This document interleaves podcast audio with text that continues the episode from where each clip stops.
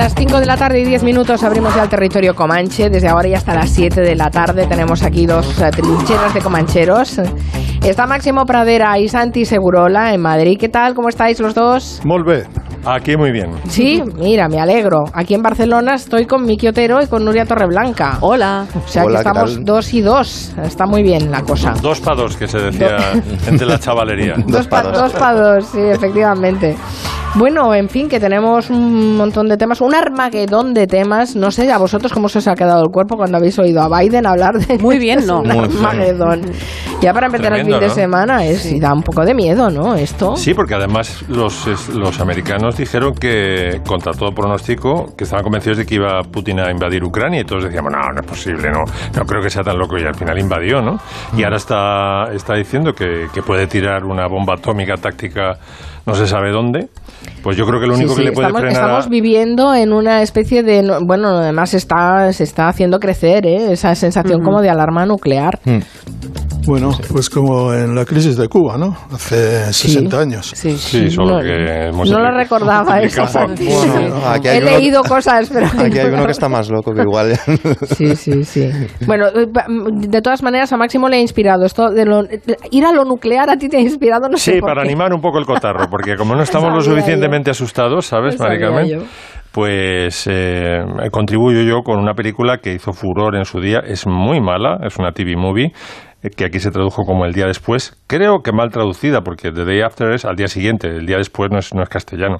Pero fíjate, luego quedó la expresión y hasta se bautizó un mítico programa de fútbol De fútbol, ¿eh? con este título. Eh, el día después es una película, una TV movie del año 83 que se hace un poco al- inspirada o al rebufo de El síndrome de China, que esa sí que era una buena peli con Ay, Jack Lemmon. Hombre, la de la con- Y- que no- era la epidemia. Exactamente. Síndrome de con- China es la epidemia. No, no, no. El síndrome de China era un reactor No, eh, nuclear Se que se, se- Ah, que está a punto de fundirse. Mm. en, en Estados Unidos. Era un poco inspirada en, la, en, la- en el accidente de Harrisburg. Me parece que, que Vale, vale, vale, vale, vale. Sí, vas- me, te- me lo estaba equivocando. ¿no? ¿Con Jack Lemmon no le hace caso a nadie, ¿no? Que va por allí diciendo, esto va a explotar, esto está fatal. No, la- es, es como, como mi- mira arriba, ¿no? Como no mires arriba, ¿no? Y se llamaba el síndrome de China porque, en teoría, si ocurría lo peor, el, el uranio, el plutonio, no me acuerdo qué, ya qué mineral era, pues podía atravesar la corteza terrestre, mm, pasar el núcleo de la Tierra y llegar a las antípodas de los Estados Unidos que están en China. Así que, bueno, se hizo, se hizo. Vamos a escuchar un- una escena del día después. La pregunta ahora se plantea de la siguiente forma. ¿Hasta dónde llegarán las fuerzas del Pacto de Varsovia? ¿Llegarán los rusos hasta el Rin? Desafiando la política de defensa de la OTAN que siempre ha anunciado que en tal caso no dudaría en utilizar las armas nucleares. El Departamento de Defensa ha declarado que los Esto es Estados ciencia Unidos ficción. cumplirán los pactos firmados. ¿Crees que se lo los están inventando? ¿Crees que esto es la guerra de los mundos o qué? Oye, intervinimos cuando los checos o cuando los húngaros o en Afganistán o en Polonia. Pues no creo que nos enfrentemos a los rusos por salvar a los alemanes. Ya ves, si se tratara del petróleo en Arabia Saudita, entonces me preocuparía. Bruce. ¿tú qué crees? Las probabilidades, por otra parte, de que esto suceda son cada vez mayores. Que me voy a cortar el pelo. Es lo mejor que podemos hacer. Por Tengo una pregunta para todos. ¿Qué haríais eh, a cinco minutos ya de que se confirmara que va a estallar un pepino nuclear en España? Uf, Hay una, ca- hay una canción que harías tú en un ataque preventivo de la URSS. es un poco parecido, pero con Rusia Polanski nuclear. y el ardor, ¿no? Polanski y el ardor. Yo creo que me haría un selfie. por- ¿Sí? Con el hongo detrás. Sí, porque imagínate que sobrevivimos. Fíjate lo que valdría ese selfie, ¿no? Con el- la cantidad de likes que tendrías. Podrías competir con Tamara. Con... Bueno, no, a lo mejor de repente no tienes seguidores. Te has sobrevivido, pero... dice Jorge Auña una- en Twitter que el síndrome de China era una peli que siempre le, le ponían en clase. bueno, ¿a qué, ¿a qué clase iba? Claro, qué fuerte. Bueno, de periodismo quizá, ¿no? Era No una, sé. una investigación periodística muy... Sí, no sé. Sí, bueno. Y la otra película que he traído, que esta sí ha envejecido muy bien y es un clásico ya, es la de Stanley Kubrick, Teléfono Rojo, Volamos hacia Moscú, con eh, Peter Sellers haciendo tres papeles, pero ojo, que me he enterado que podría haber hecho cuatro, porque el, el loco que se monta en la bomba atómica al final, porque no funciona el mecanismo para descargar desde la cabina y tiene que bajar a la bodega. Con un sombrero. Y cabalgarla, cabalgar la cabalgarla Como en un rodeo, sí. y, ba- y bajar al grito de yija con la bomba. Ese papel estaba destinado también a Peter Sellers y resulta que tuvo un accidente, un, percance que no le permitió rodar la escena y la tuvo que hacer otro actor. Pero bueno, es una película mítica. Otra escena. Dimitri, si este informe es cierto y el avión consigue bombardear el blanco, significa. significa que. significa que el artefacto se disparará. ¿Estás seguro? Pues entonces. Entonces tienes que derribar ese avión, Dimitri. Dimitri, siento mucho que estén fuera de tu radar y que vuelen tan bajo, pero se les ha entrenado así. ¿Qué quieres? Es su, iniciativa. Escucha, Dimitri, tú sabes con certeza dónde se dirigen y estoy seguro de que tu defensa aérea podrá detener a un solo avión. Sí, ya lo sé, pero a ninguno de los dos nos conviene que, que se dispare el artefacto definitivo, ¿no? Pues este es. Eh, este, sí, sí, esperemos que ninguno de los dos realmente le, le interese que se dispare el artefacto. Y, con George Scott hecho un militarón ultra, ultra radical que quiere que estalle todo, vamos. Tenía un reparto sensacional y hace de presidente de los Estados Unidos, que era este papel, luego hace de un oficial, un capitán eh, británico que está en, un intercambio entre Estados Unidos y el Reino Unido y hace también de luego del, del nazi, del científico nazi, que es, lo que arranca El brazo retráctil ese rato que se le va todo el rato a pedir taxis o saludar a los romanos. Un peliculón, un peliculón Ay, que, me reír, que, toso. que puede aliviar un poco el miedo nuclear, porque como se lo toma todo a coña. Sí, sí, pero nos realmente... Puede, nos, nos, puede aliviar el miedo nuclear para este fin de semana. Bueno, sí, sí sería de agradecer porque de verdad que nos están eh, poniendo la cabeza un poco... Como, no como un bombo, sino como un hongo. Sí, como un hongo. sí. Eh, bonito juego de palabras. Dice José Luis Ama uh, García a través de Twitter que a él también le pusieron en el cole el día después. Así que ya ves que formaditos estamos todos. ¿Va a haber, ¿va a haber más películas? ¿Vas a, ¿Vas a, hablar más de más películas? Bueno, de aquí un rato, yo, ¿no? yo recuerdo una de Sean Connery y Alec Baldwin, María Roja. Ah, sí. Un submarino, un submarino nuclear que estaba muy bien. Crimson Time, ¿no? Era, sí, sí. Y era Crimson Tide, sí. eh, Jim, Jim Hackman, el otro me parece. Era Jim Hackman, Sean Sí. Connery y Baldwin. Me lo, lo he visto varias veces. Además lo ponen constantemente en la tele. Sí. Supongo que hoy la veremos.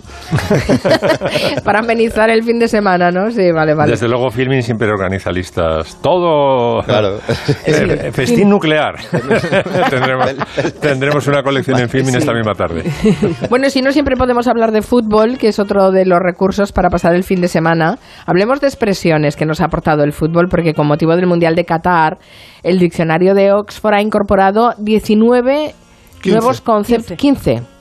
¿Yo por- de dónde me he sacado cuatro más? Bueno, puede, en cualquier momento puedes añadir cuatro más, ¿eh? no te preocupes Sí, que hay varios. Todavía quedan como 100 más en el slam. Vale, vale. 15. Han buscado un número redondo. Eh, de acepciones futbolísticas, que nos vamos a sorprender seguramente, porque algunas pensábamos que ya estaban, en- ya eran normativas ¿no? y no estaban en el diccionario. No, eh, además la, la gente que lleva el diccionario de Oxford, que es digamos el gran referente etimológico en el, en el Reino Unido, está desde 1857, eh, han, llegado a la conclusión de que había muy pocas acepciones, muy pocos vocablos futbolísticos en el, en el diccionario.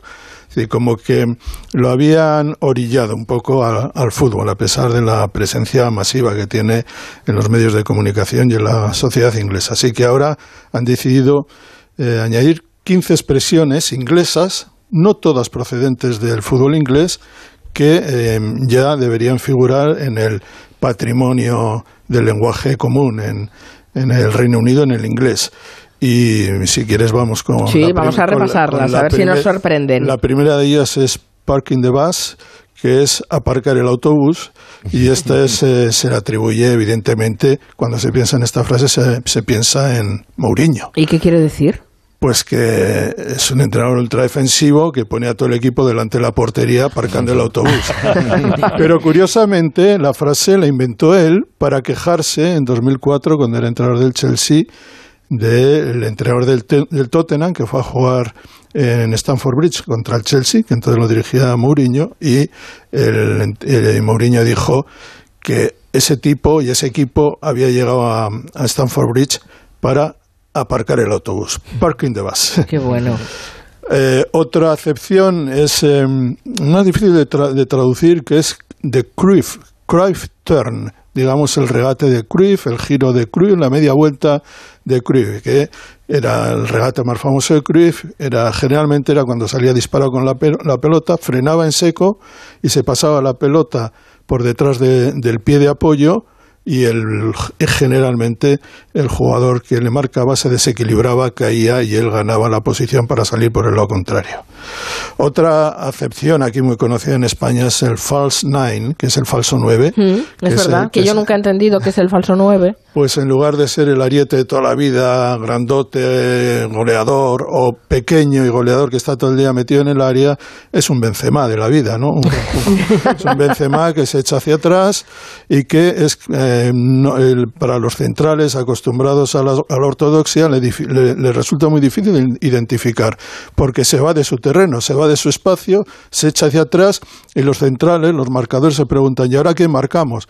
Pues eh, no tienes a nadie a quien, marcar porque ese chico se ha marchado a otro lado, pero no te preocupes que volverá. y volverá para hacerte la puñeta. Vale, o sea que en la, posición de nueve, que sería un, sería un, central o un defensa? No, no, sería, un, delantero que ah. hace el yo-yo, por decirlo de alguna manera, que está Entre, entre los defensas contrarios y de repente se vuelve hacia su campo para colaborar con los centrocampistas, que por cierto es un modelo que yo creo que España ha sido el que más eh, fruto ha sacado, sobre todo el Barça y ahora mismo el Madrid con Benzema.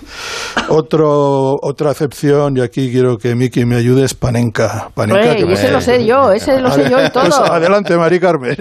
No, es tirar un, un penalti tirando muy fuerte por el centro de la portería. No, es todo lo contrario. Ah, vaya. bueno, al rincón de pensar. Mira, eh, Panenka era... Para una que pensaba que me sabía, uy, qué mal. Estoy suspendiendo. Era un, gran jugador checo que en la final de la Eurocopa del 76 frente a Alemania, que era la campeona del mundo con, con todas sus figuras, eh, tiró el penalti que ganó el partido. ¿Y cómo lo tiró? Enfrente tenía a Mayer, que era el mejor portero del mundo. Eh, Mayer de pie. En general los penaltis se tiran cerca de un poste o por arriba o les engañas. Y, y, y fortísimo. Y fortísimo si es posible. Y este señor, que ya era un veterano, decidió amagar el portero se tiró un poco y en lugar de mandar la pelota por el lado contrario del portero, se la levantó sobre la caída del portero, de manera que el portero iba levantando la manita, la manita, y no llegó a la pelota, y así entró suave, suave, suave. Hay, que, tener mucho carácter para tirar a lo Panenka. Sí, porque como te salga mal, el portero. Tiras con efecto. no, no, el portero la embolsa como si fuera. No, claro, si el portero no se tira, eso presupone que el portero se va a tirar. Como no se tire, la para seguro. Panenka tuvo la ventaja de que, claro, era el primero y no se esperaba un Panenka. Él. No, no, eso fue, es que además fue en directo, nadie había visto, una cosa igual. Ahora hay una revista buenísima, por cierto, Panenka, mm. que habla de, que escribe y habla de fútbol durante, en los últimos años, y es un término mítico. Se incluyen en este diccionario términos eh, alemanes como Gegenpressing. Gegenpressing, que es pressing total por todo el campo sin desmayar, o sea, muy alemán. Uh campo de concentración. O una, una, una mm, acepción creada en España, eh, que además ha definido al fútbol español, que también entra, es tiki-taka. Ah, tiki-taka, Tiki-taka, que viene... Tiki-tiki, que diría Kuman, no, sabía no, no, empezó, empezó con un artículo de Ángel Capa en El País, antes del Mundial de 1994, en el que habló del tiki-tiki. Y Clemente, que era un enemigo mortal de Ángel Capa, empezó a referirse despectivamente de esa manera de jugar como el tiki-taka. Bueno, con el tiempo el tiki-taka... que Clemente acaba en el Oxford. Clemente acaba en el Oxford. Y hay que decir que el tiki-taka, con el tiki-taka o con lo, que, se pareciera, España ganó dos Eurocopas y un Mundial. Mm, voy a, la Rabona. Rabona también.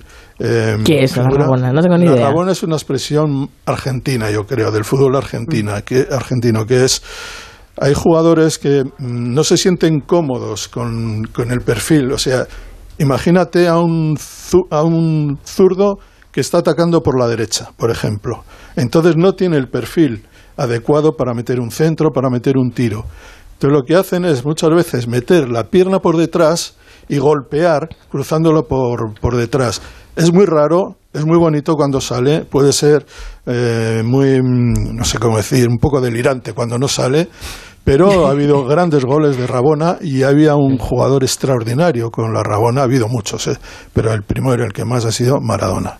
Maradona zurdo era capaz de jugar en cualquier parte y utilizar la pierna izquierda como si no tuviera derecha, aunque necesitara la derecha. Y ya para, para, terminar, pues tenemos trecuartista, que es un término italiano para el número 10, el típico que construye el juego entre líneas. Total Football, el fútbol total famoso de la selección holandesa, que es el espacio, son los equipos que van intercambiando los espacios, pero eh, los jugadores de espacios, pero los espacios siempre están cubiertos. Eh, un defensa te puede aparecer de delantero, pero su puesto está cubierto por otro. Y esa, ese fútbol total eh, apareció con el Ajax y sobre todo con la selección holandesa de 1984. Para terminar, hay dos expresiones, una de Alex Ferguson, una era de Mourinho, la de Parking de Bus, y el otro era Squeaky Boom Time, que es ah, el tiempo del apretón.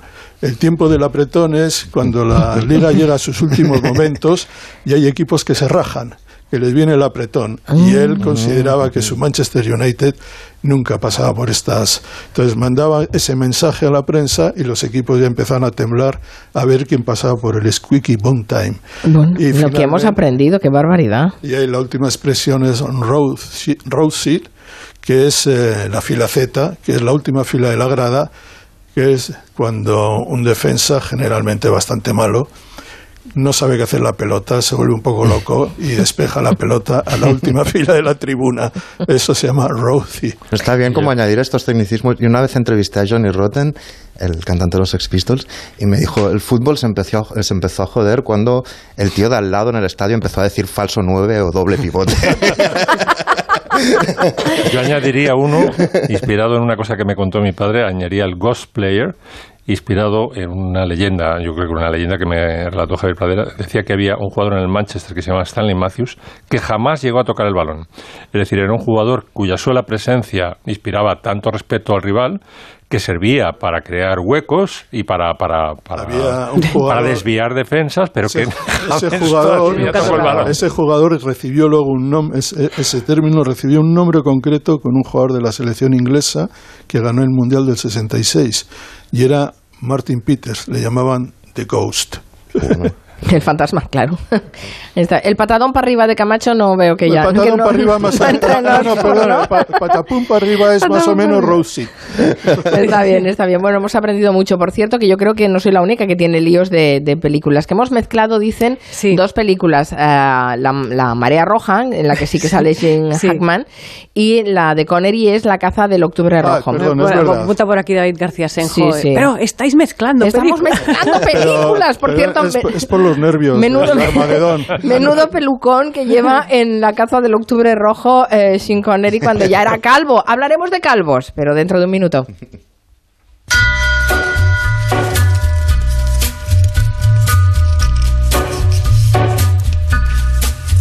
Hello. De 3 a 7 en Onda Cero con Carmen Juan. On a gathering storm comes a tall, handsome man in a dusty black coat with a red right hand. Pasajeros de todo el mundo han votado a ENA como el mejor grupo aeroportuario mundial por las medidas adoptadas contra la pandemia. Queremos dar las gracias a nuestros pasajeros y a los equipos de AENA por hacerlo posible. AENA, nuestro éxito es tu reconocimiento. Ministerio de Transportes, Movilidad y Agenda Urbana. Gobierno de España. Cariño, el casero nos va a subir el alquiler por la inflación tan alta que hay. Pero si está por las nubes, ¿tanto nos va a subir? ¿Será un dineral más al mes? Ni idea. Pero para eso somos de legalitas. Les llamo y de paso pregunto cómo afecta la subida del IPC a nuestras nóminas. Adelántate a los problemas. Hazte ya de legalitas. Y ahora por ser oyente de Onda Cero y solo si contratas en el 900 ahórrate un mes el primer año. Si el cuponazo no ha tocado, mira bien del otro lado. Si quieres ir en crucero por los fiordos noruegos, ahora tienes más opciones de ganar. El cuponazo no tiene el lado malo, por los dos lados puede estar premiado. Nuevo cuponazo de la 11. Ahora cada viernes con premios a las primeras y a las últimas cifras. Hay más de 400.000 nuevos premios. A todos los que jugáis a la 11, bien jugado. Juega responsablemente y solo si eres mayor de edad.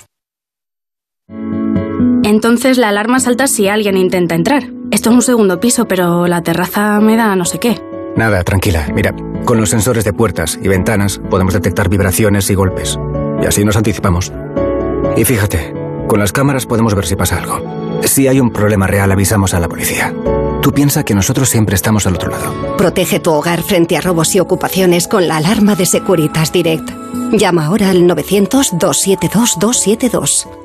Reserva un crucero desde 599 euros. Sí, claro. Y luego tienes que pagar todo extra. Café, refrescos. ¿Has viajado alguna vez con Costa? Pues no. La oferta todo incluido incluye todo, hasta tus bebidas favoritas. Reserva antes del 30 de noviembre desde 599 euros. Información en costacruceros.es o en tu agencia de viajes. Costa. Believe your eyes.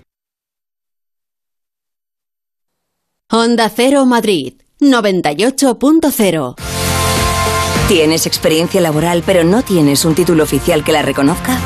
Ahora puedes acreditarla y mejorar tus posibilidades de empleo y promoción laboral. Inscríbete en el procedimiento de reconocimiento de las competencias profesionales de la Comunidad de Madrid. Infórmate en comunidad.madrid o llamando al 012. Tu trabajo se merece un título. Campaña financiada por el Ministerio de Educación y Formación Profesional y por la Unión Europea Next Generation. Comunidad de Madrid. Me toca deslumbrar, me toca brillar, me toca llamar la atención.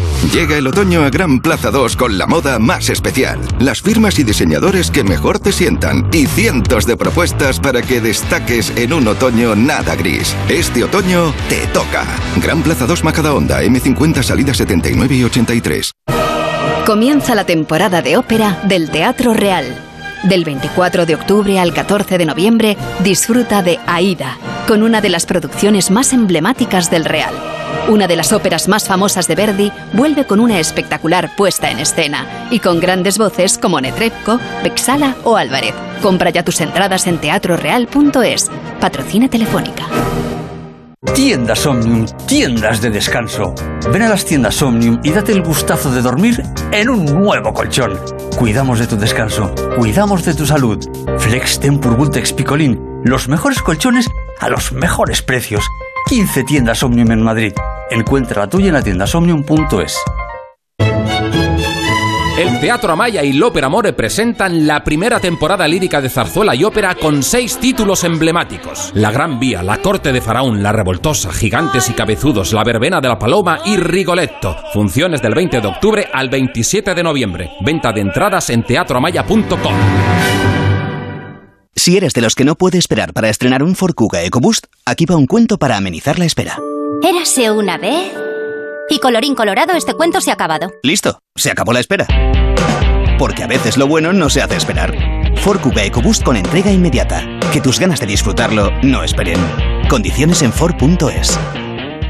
Clínica Oliver y Alcázar. Especialistas en implantes para pacientes con muy poco hueso. Cirugía mínimamente invasiva con prótesis definitiva en un mes como máximo. Diagnóstico gratuito y financiación. Consulte su caso en el 91 564 6686 o a través de la página web oliverialcázar.com. Más de 30 años de experiencia. Grupos Eneas compra casas para reformar al mejor precio. Llame al 91 639 0347 o escriba a info arroba gruposeneas.com. Onda Cero Madrid, 98.0 FM.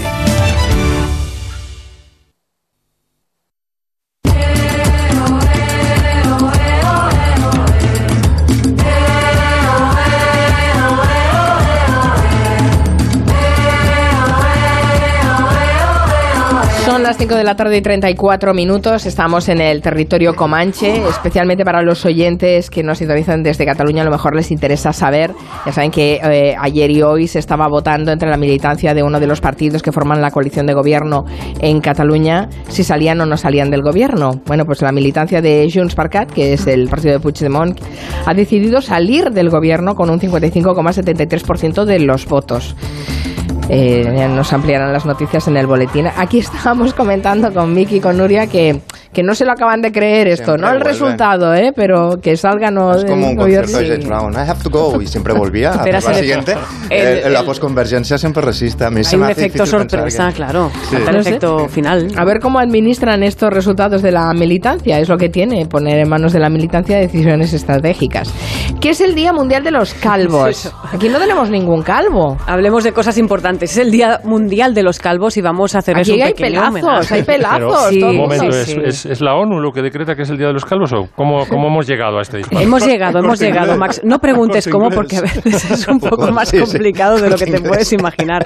Pero realmente su presencia, yo voy a centrar eh, el, el tema en su presencia en el cine porque siempre es muy potente, no sé si será por aquello de la testosterona que dicen, pero sí es cierto que, que los actores en- calvos en el cine brillan.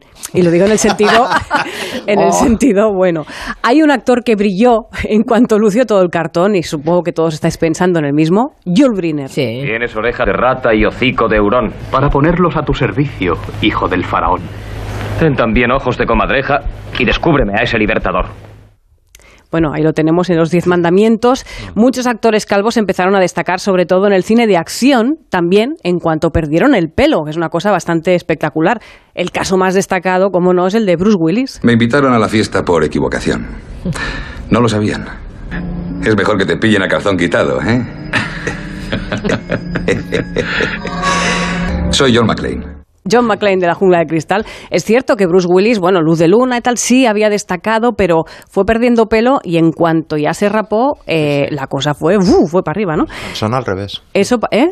No, es que Sansón al revés. Sí, exacto. exacto. Eh, tenemos más ejemplos. Por ejemplo, en el cine de acción, Jason Statham es Statham, ¿no? Sí, es la- de la escuela Yul Brynner. Se rapó y empezó a destacar en papeles de tío duro e inexpresivo a partir de ese momento. Y ahora escuchemos un bucle de calvos de acción. Vin Diesel y Dwayne, Jackson, Dwayne Johnson de Rock en Fast and Furious 5. Tiene gracia. Lo dice un ex policía que va en contra de lo que defendía. O el aspirante a tío duro que casi se carga a un hombre con una llave de tubo. Sí, muy duro. Date la vuelta y pon las manos detrás de la espalda. Creo que no. Tu error es pensar que tienes elección, chaval. Pues tu error es creer que esto es Estados Unidos. Esto es Brasil. Y así estamos en Fast and Furious. Bueno, además de calvos, tienen una montaña de músculos que Sí, eso sí. ayuda también. Otros ejemplos también de actorazos que, que no tienen pelo y destacan también por ello. Woody Harrelson, por ejemplo, Stanley Tucci. Y, por ejemplo, no sé, ¿qué hay de los actores españoles? Eso, ¿qué hay de los A actores ver, tenemos una larguísima tradición, pues, como José Sazatornil. Y ahora, para rematar, me dicen estos amigos que ha escrito usted Luz de Agosto. La novela de Fulner, de William Fulner. ¿Y no podía usted haber plagiado a otro? Es que no sabe que en este pueblo es verdadera devoción lo que hay por Fulner. Grande Fulner. Bueno, Sazatornil. O también tenemos más ejemplos. Hay muchísimos en el cine español de toda la vida, pero uno de los más destacados, como no, es José Luis López Vázquez. Fernando Galindo, un admirador, un amigo, un esclavo, un siervo. De los nuevos tiempos, bueno, nuevos ya relativamente, tenemos a Antonio Resines, a Luis Tosar o Javier Cámara, que esta característica fue muy bien aprovechada para su papel de Juan Carrasco en la serie Venga Juan, en cuanto iba a Turquía a ponerse pelo, lo que él, él llamaba los folículos. No me jodas que eres corrupto. Hola, cariño, ¿cómo estás? ¿Cuánto tiempo? Eres corrupto. Pero corrupto, corrupto tampoco, ¿eh? Ese pelo es de corrupto. ¿Qué te has hecho en la cabeza? ¿Te gusta? 4.000 folículos. Estambul. Es pelo. Yo creo, no sé vosotros qué pensáis, ¿eh? la moda de Turquía y los folículos va a pasar, nos gustan los calvos, claro. Ensalada, ensaladilla. Lo bueno del atún bueno es que sirve para tantas cosas. Bocado, bocadillo, torta, tortilla. Por eso es tan rico y tan bonito. Empanada, empanadilla. Atún claro, calvo. Bonito. Atún claro, calvo.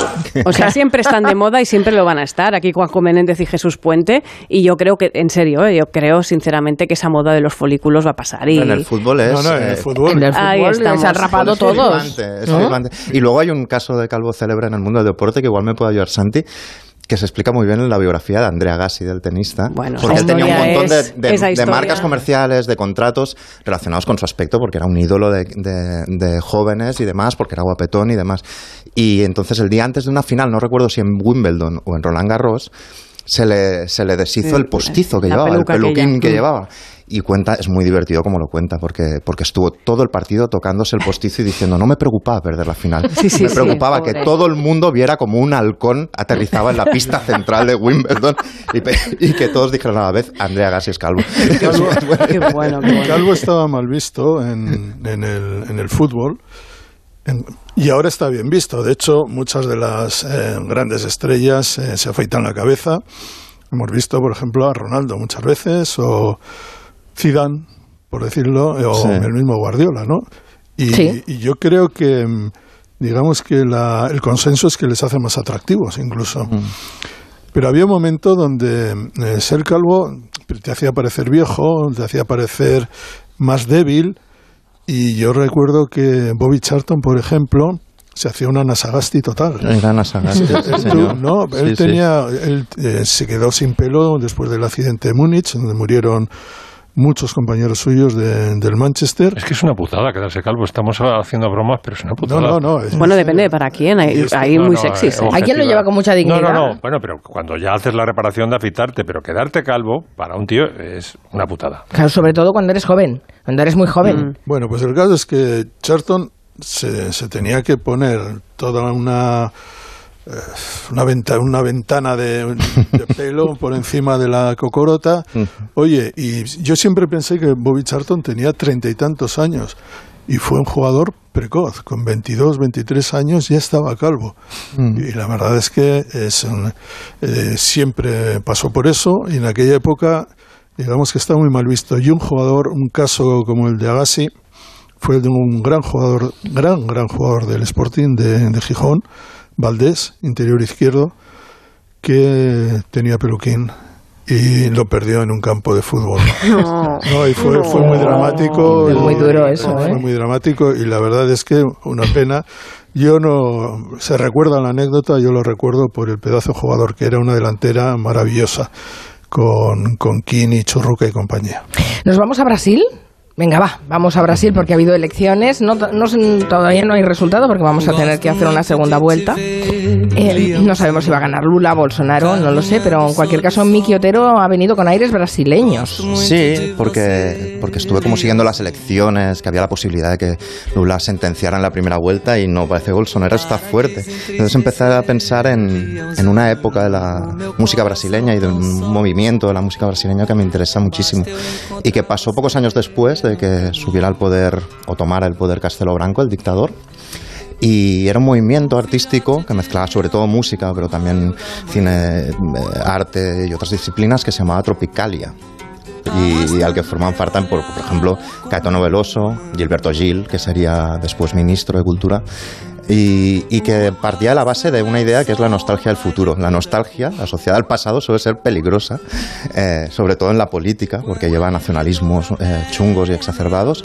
Pero ellos partían de la nostalgia del futuro, que es como la nostalgia sobre la idea de que un país, una vida puede tener un futuro mejor. Era una revolución muy colorista, eh, como lo es el país, y era una especie de canibalismo cultural muy promiscuo, muy exuberante, ¿no? que cogía el folclore, la música folk de las regiones más pobres, del Pernambuco, etcétera, etcétera, y la influencia de los nuevos grupos de los años 60, de, de los Beatles, de los Rolling Stones. Se, se- se basaba tanto en Tom Jobim o en George Gilberto como en Fellini, en los Stones o en los cómics de la, de la Marvel. Y muy importante, creían como que esta música, lo importante para que calara el mensaje, este mensaje de renovación, era que saliera en la tele, que saliera en los grandes medios, ¿no? que, que, entrara en los canales de, que, que seguían las masas, ¿no? de alguna manera. Y yo creo que todo lo que hacían se resume muy bien en una canción de un grupo de- que se llama Os Mutantes, que me gusta mucho. Una canción que se titula Bat Macumba Ye Ye, que es esta.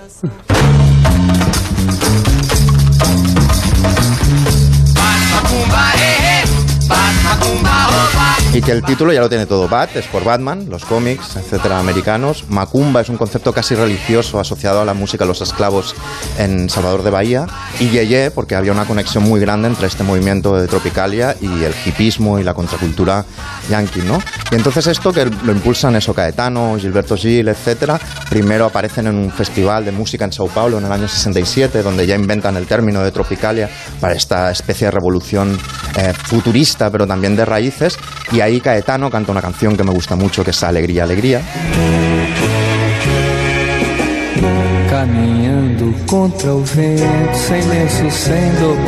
Y poco después llega el primer momento clave, que es el 15 de septiembre del 68, que van todos estos, Mutantes, Gil, Caetano, van a un concurso de la canción en Red Globo, que es la tele pública eh, brasileña, y aparece ahí Caetano, en un mundo aún muy macho, en un país aún muy macho, aparece con unos pantalones de vinilo negro, con un chaleco de plata así futurista, con un montón de collares, como, como así como indígenas, y con el pelo a lo afro y bailando así como muy sensual. y todos los estudiantes de izquierdas que había ahí y todos los afines al régimen que había en el teatro empiezan a gritarle y a decirle absolutamente de todo y él canta una canción que había compuesto tres días antes por la- para la ocasión que se titula Prohibido prohibir y que es A esta. mãe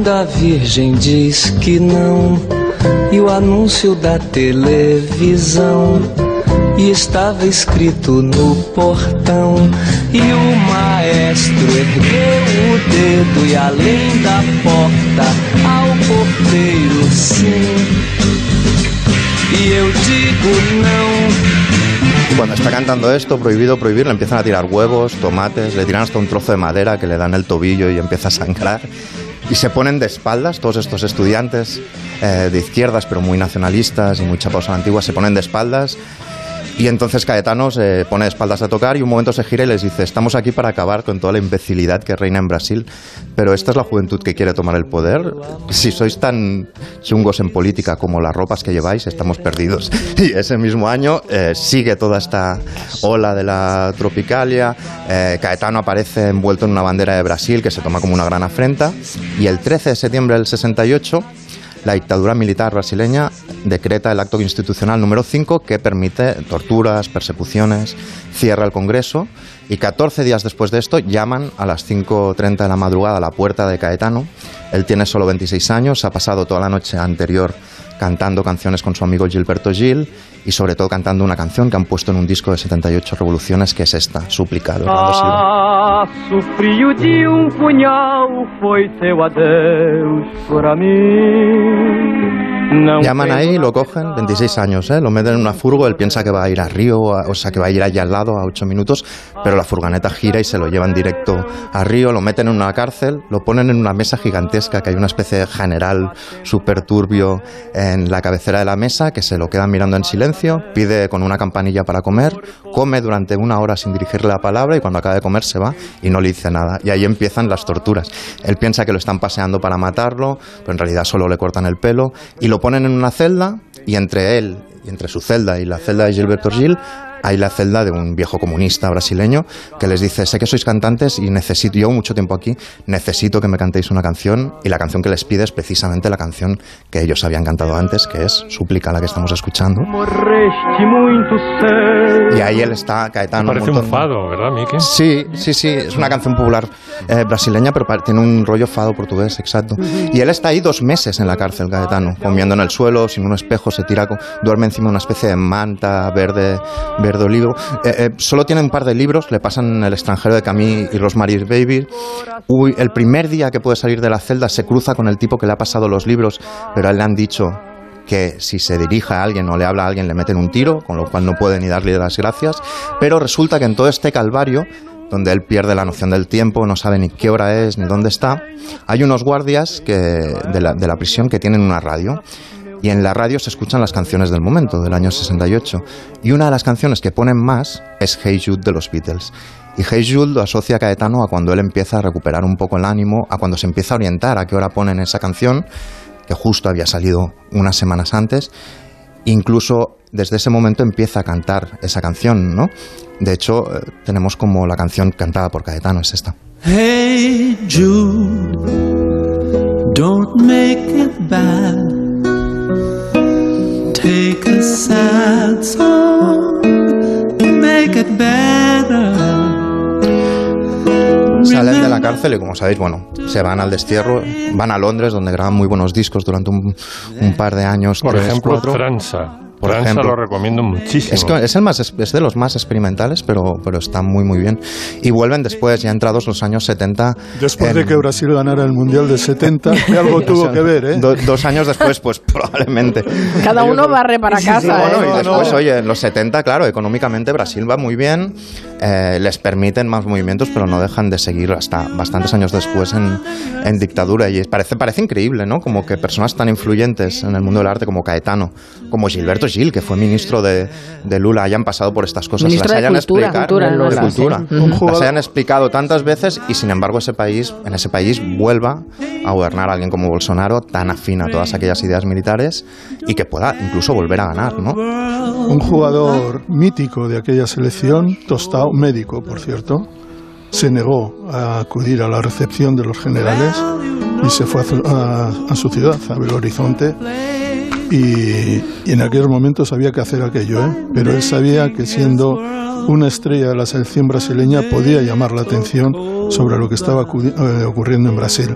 Era del 11 de gala del 70, ¿no? Era un- uno de los más grandes jugadores que ha habido en la historia de Brasil. Santi, ¿tú crees que el, Calvo, eh, por cierto. Santi, ¿tú crees que la- el posicionamiento de Dani Alves, de de Neymar, De Neymar a favor de Bolsonaro, Ronaldinho, todos a favor de, de Bolsonaro, tienen, han podido tener una influencia grande, me imagino. en- El fútbol tiene mucha influencia en todos los lugares y en Brasil más. A mí me extraña que muchos de estos jugadores que han nacido son producto de, la- de, la- de las calles, de, de- de los peores lugares, de los sitios más deprimidos, más eh, con más hambre, con más maltratados por, por gente como Bolsonaro, precisamente. Ahora porque son ricos y son famosos y están en todas las revistas eh, y van a jugar un mundial, salgan en apoyo de este generalote eh, malvado. Les habrá Porque lo ha lo sido durante la pandemia. Supongo que les habrá dado como eh, cosas fiscales o algo así. Debe tener No, que ver con el no, dinero, yo- quizá. no, es que muchas veces cuando, no siempre, ¿eh? pero a veces cuando haces mucho dinero y eres popular y, y pasas de una posición social muy baja a una muy alta, te, te, te alienas. Mm. Es así y te haces un imbécil.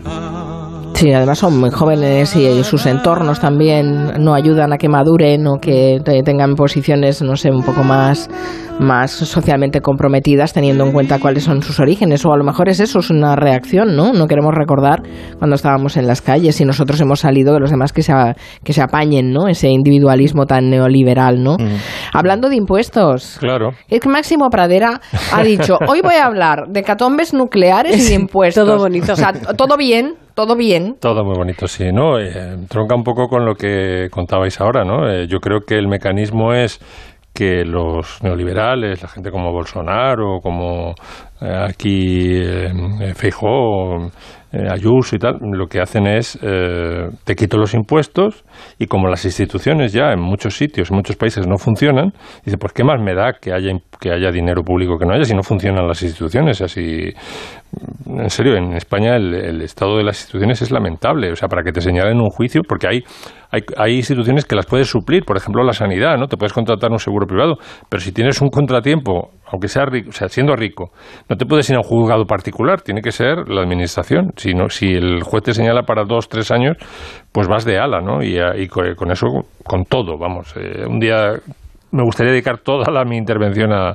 Sobre todo a las con el tema de la pandemia, hemos visto que todos estos ne- neoliberales pedían, se, se tiraban, a- querían el, la ayuda gubernamental, estatal, como fuera. No aquí, que también, evidentemente, todos, o sea, el mer- los neoliberales y la, y la industria privada quería el dinero del Estado, el dinero público como fuera. Y no te digo en Inglaterra, Boris Johnson llegaron a pensar que era laborista en algún momento. o sea que cuando les conviene también eh, les interesa el Estado. Pues hablando de laboristas, como diría Mayra Gómez Kemp.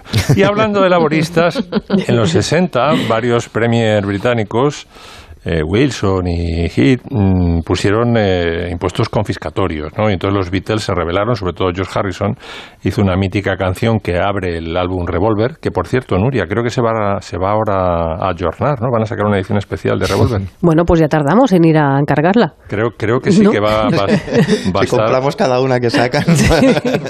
Está, está trabajando el hijo de, de George eh, Martin, está trabajando. Hombre. Es, que está- es el que está con la manivela ahora. Exacto. No Y pare. Tasman abre Revolver y es, es la protesta de George Harrison porque dice: te- Yo gano 100, tú te quedas con 95 y me, me dejas a mí 5. Parece ser que era así, que no era ninguna hipérbole. Esto es Taxman. Let me tell you how it will be. There's one for you, 19 for me. Cause I'm the tax man.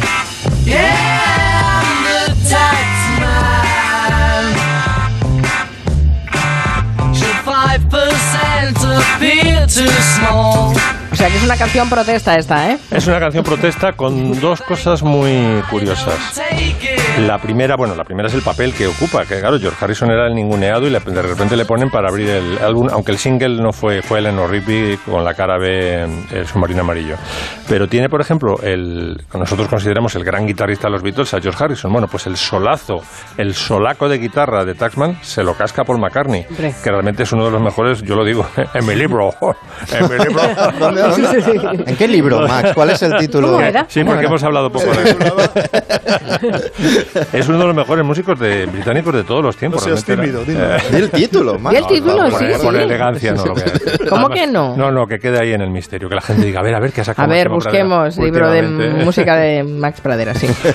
Y el otro tema relacionado con los impuestos que quería traer es una canción muy insólita también porque se la encarga el Departamento del Tesoro estadounidense, que o sea, una mezcla de Casa de la Moneda y Timbre y Ministerio de Hacienda.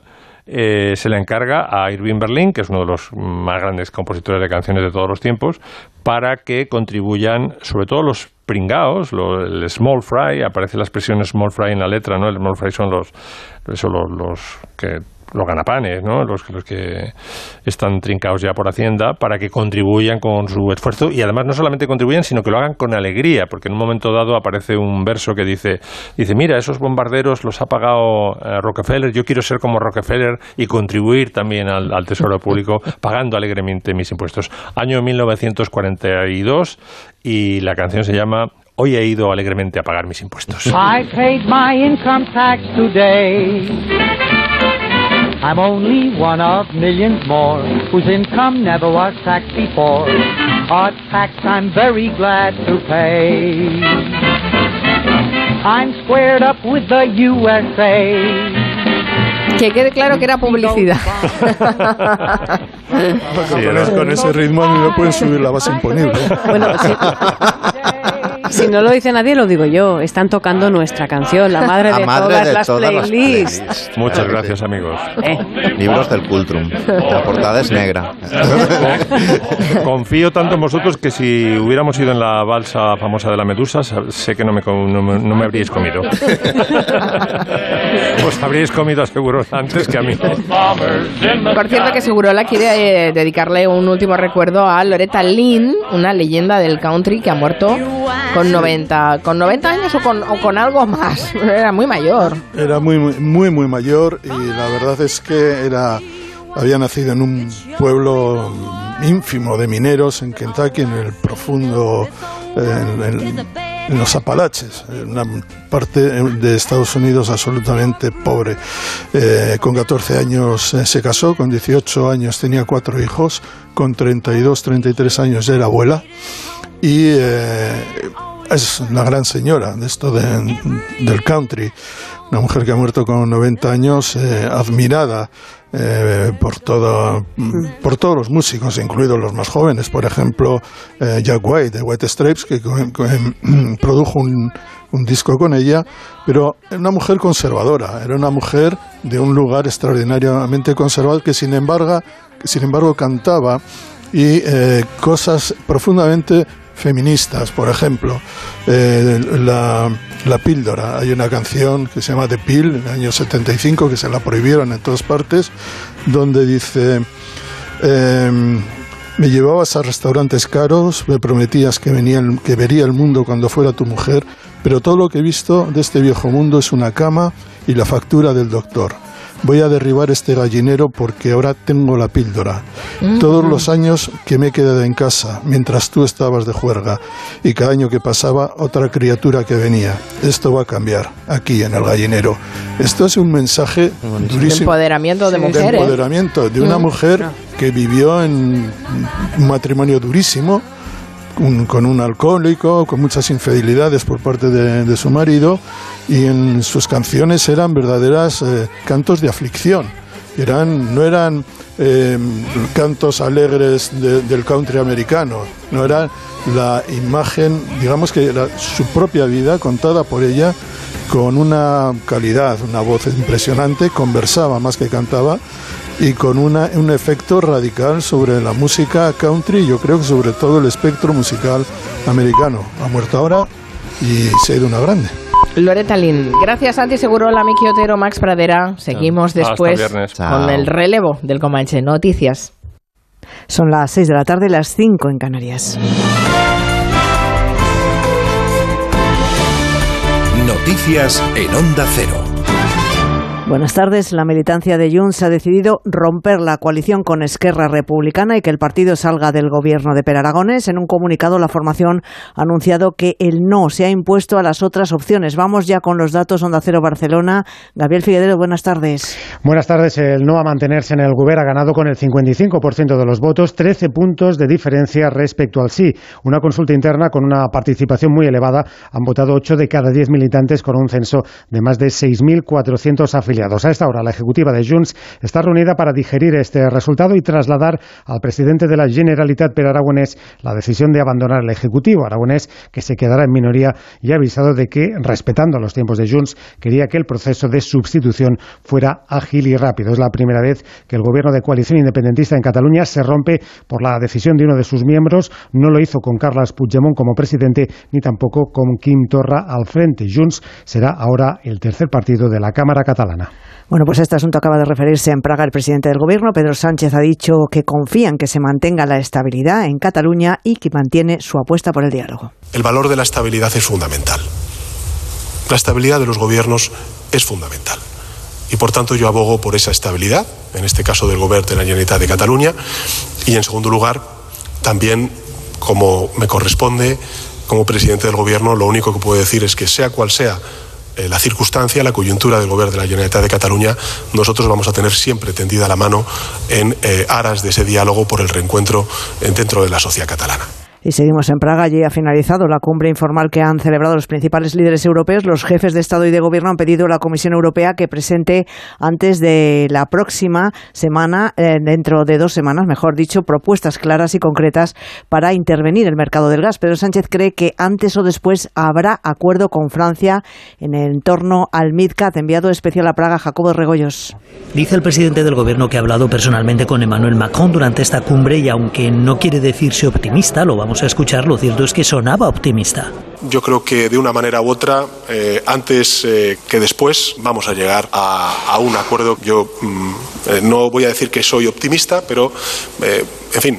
De hecho, el presidente francés ha convocado a España y a Portugal a una reunión en París para hablar del MidCat y otras interconexiones, por ejemplo, eléctricas. Será antes de la celebración del próximo Consejo Europeo, la próxima cumbre, los días 20 y 21 de octubre y jornada de pérdidas en todas las bolsas que han reaccionado a la baja tras conocerse el dato del paro en Estados Unidos, mejor de lo esperado. El IBEX 35 ha cerrado en rojo, se deja casi un punto, termina la semana en los 7.436. Carmen Sabido. La cautela de los inversores ha extendido el rojo de las pérdidas por todos los mercados. El IBEX resta hoy casi un punto, pero en el balance de la semana se salda con ganancias del 0,95. A esta hora Wall Street cae más de punto y medio, a pesar de que el dato de empleo ha sido mejor de lo esperado y en septiembre han creado 263.000 puestos puestos de trabajo, lo que deja la tasa de paro en Estados Unidos en el 3,5. En la bolsa, Fluidra ha sido el valor más penalizado, se deja más del 6% junto a Solaria y SACIR, que retrocede más del 4%. Las ganancias las ha liderado el Sabadell, que se anota un 2%. Además, hoy el Banco Central Europeo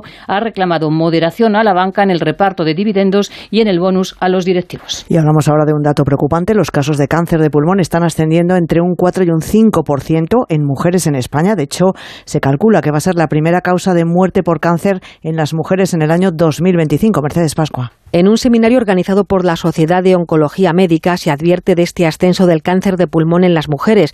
En 2025 se convertirá en la primera causa de muerte por cáncer para ellas. La mortalidad de cáncer de pulmón está disminuyendo, pero el descenso es menos pronunciado en las mujeres. El 40% de estos tumores se produce por causas evitables. Por eso es importante insistir en la prevención.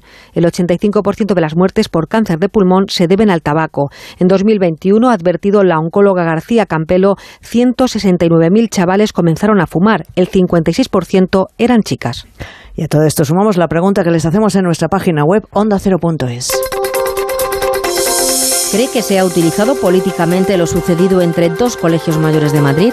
Pues cree que sí, una gran mayoría, el 89% de quienes ha participado opina que no, el 11% restante.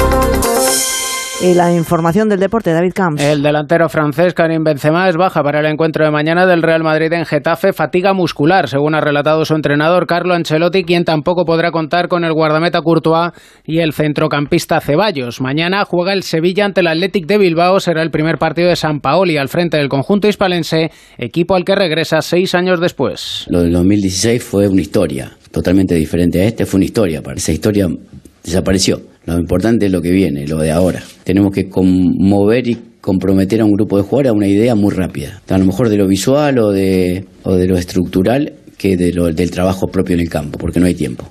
La octava jornada en Primera División empieza hoy a las 9 con el choque Osasuna-Valencia. En la Euroliga de baloncesto se estrena el Barcelona en casa a las ocho y media ante el Olympiacos.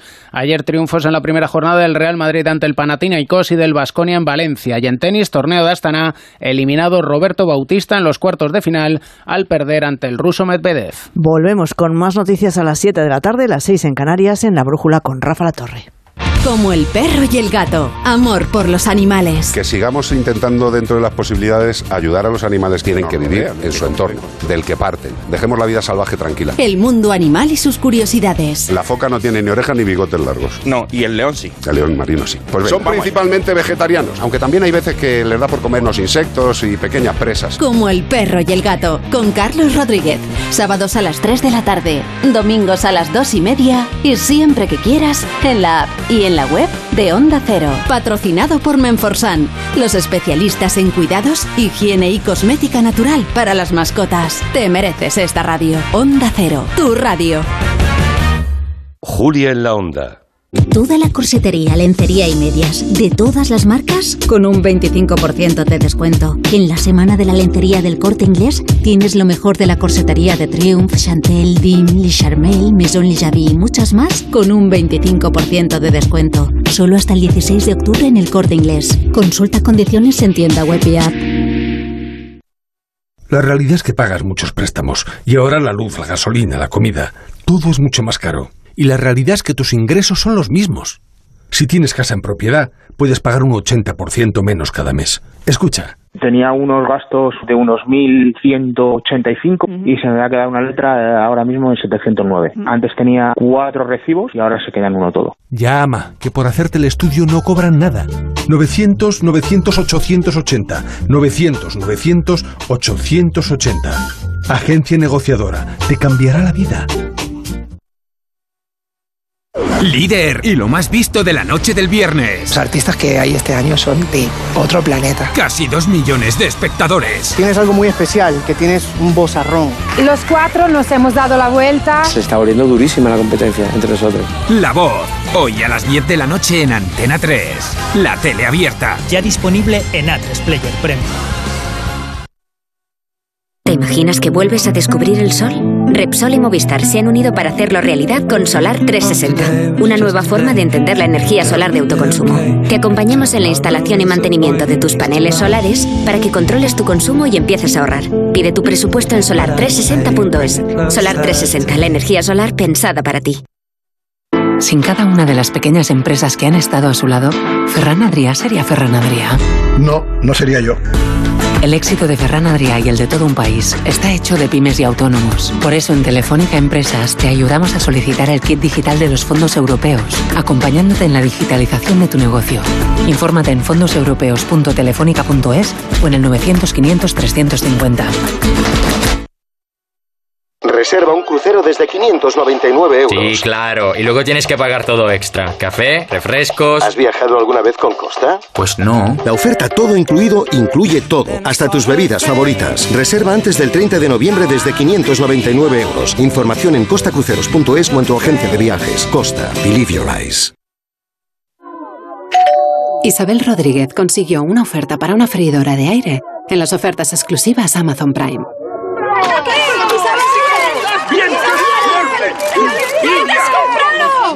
Y ya sabes lo que dicen. Consigue una oferta exclusiva y siéntete como una estrella. ¡Qué envidia! ¡Qué chulo! ¡Me encanta! Diles que hay en la caja, Isabel. Ofertas exclusivas Prime del 11 al 12 de octubre. Solo para clientes Amazon Prime. Regístrate hoy. Entonces la alarma salta si alguien intenta entrar. Esto es un segundo piso, pero la terraza me da no sé qué. Nada, tranquila. Mira, con los sensores de puertas y ventanas podemos detectar vibraciones y golpes. Y así nos anticipamos. Y fíjate, con las cámaras podemos ver si pasa algo. Si hay un problema real, avisamos a la policía. Tú piensa que nosotros siempre estamos al otro lado. Protege tu hogar frente a robos y ocupaciones con la alarma de Securitas Direct. Llama ahora al 900-272-272. Escuchas un podcast mientras te comes un yogur. Te tomas la última cucharada y reciclas el envase de plástico en el cubo amarillo para que se convierta en el altavoz de alguien que escucha un podcast mientras se come. En la economía circular, recicla siempre los envases de plástico de yogur en el contenedor amarillo para que el mundo no deje de girar. Ecoembes. Cuidar Madrid es sencillo entre todos. Ayuntamiento de Madrid. ¿Sabes qué tienen en común Eddie Murphy, Pierce Brosnan, Steve Jobs o John Lennon? Todos ellos crecieron en familias de acogida que les dieron cariño y estabilidad. Acoger a un menor es darle un hogar y ayudarle a construir su futuro. Campaña financiada por la Unión Europea Next Generation. Plan de recuperación. Comunidad de Madrid. En BP nos gusta ser parte del viaje de tu vida, acompañándote y ofreciéndote justo eso que necesitas cada vez que haces un alto en el camino. Por eso, con el programa Mi BP puedes ahorrar en cada repostaje y disfrutar de muchas más ventajas cada vez que utilizas tu tarjeta Mi BP. Vive el viaje de tu vida con BP. Consulta las condiciones del programa en mibp.es. Si sueñas con tener un baño único, en Coisa puedes hacerlo realidad. En Coisa somos especialistas en cuartos de baño, azulejos, mamparas, calefacción. Visítanos, nuestros profesionales se encargarán de todo, incluso de tu reforma. Coisa, la empresa líder del sector del baño en Madrid. Coisa, nos mojamos por ti. Nuestra vida está llena de sonidos que merecen ser escuchados. Y tú mereces oírlos bien. Ahora en Óptica Roma tienes la última tecnología en audífonos recargables con la máxima calidad garantizada y al 50% de descuento si compras dos audífonos. Para que no te pierdas los sonidos de la vida. Óptica Roma, tus ópticas de Madrid. Matilda llega al nuevo Teatro Alcalá. Por fin se estrena en Madrid Matilda, el musical que maravilla al mundo. 99 premios internacionales, más de 10 millones de espectadores y una emoción infinita. Ni te lo imaginas. Entradas en musicalmatilda.es. ¿Todavía sigues ahorrando para cambiar tus ventanas? Grupo Afan Decor te gestiona la subvención europea de hasta 4.000 euros. Utiliza los fondos Next Generation y ahorra hasta un 40% en tus nuevas ventanas. Además, Grupo Afan Decor es agente rehabilitador de la Comunidad de Madrid y se encarga de todos los trámites. Grupo Afan Decor genera más, consume menos.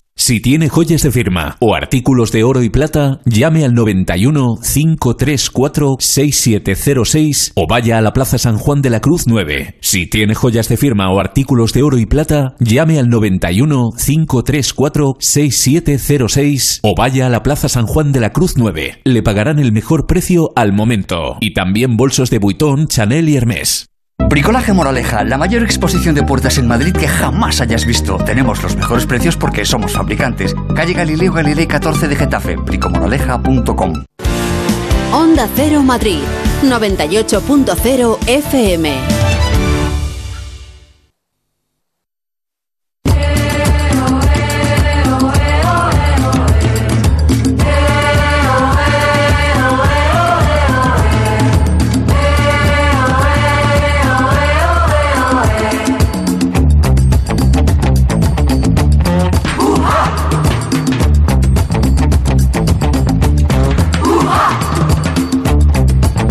Las 6 de la tarde y 13 minutos. Abrimos ya la segunda hora del Comanche. Aquí sigue Nuria Torreblanca. En Madrid se produce el relevo. ah, Han intercambiado banderines, como se hacía. Noe- Noelia Danez y David García Senjo. ¿Qué tal? ¿Cómo estáis los dos?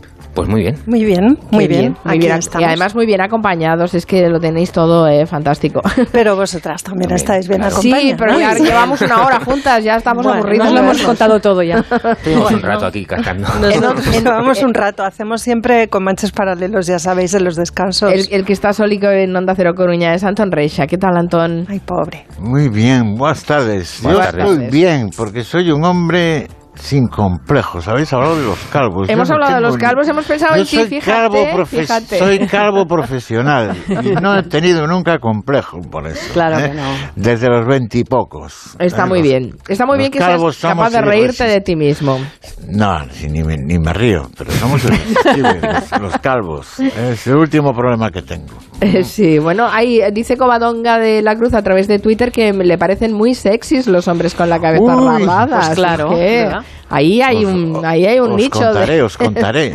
está bien, está bien. Bueno, em, hemos tenido una serie de contenidos en la, en la primera hora del Comanche. Hemos empezado con Armagedón, porque yo me, creo que es eh, un poco el- la, la, la pa- la palabra del día, que la ha pronunciado Joe Biden y nos ha puesto a todos un poco los vellos de Lo han punta. ¿no? explicado en todas las radios hoy. Sí, sí, sí, es verdad. Es que, a ver, no es un comentario como para que uno se tome a la ligera ni para que te anime el día. El apocalipsis, Muy el claro, claro. apocalipsis. De eso quiere hablar precisamente Resha, justamente.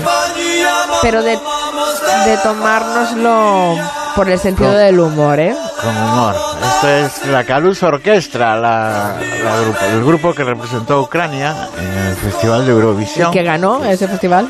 y que ganó. Bueno, ya, ya tiene, tie- tiene algo de humor, que en plena guerra ya comenzada esté en todo el país pendiente de Eurovisión.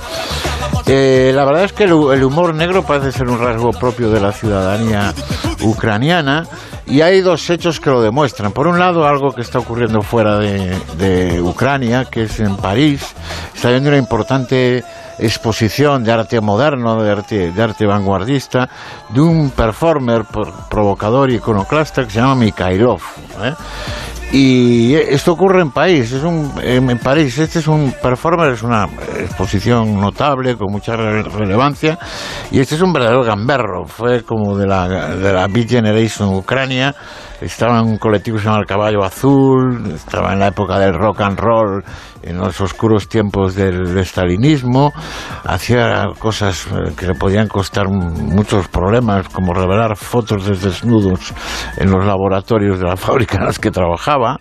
Luego engañaba a la gente, decía que sus desnudos eran robados y en realidad eran, eran gente que posaba por, por dinero, jugaba con su superposición de negativos y luego siguió, se acabó la, la represión estalinista y, y se acabó la, la Unión Soviética y siguió metiéndose con la oligarquía de nuevos ricos que era la un poco el ambiente social que había en Ucrania hasta hace unos meses, hasta que hasta que eh, ocurrió la tragedia de la, de la invasión de la invasión de, de Rusia.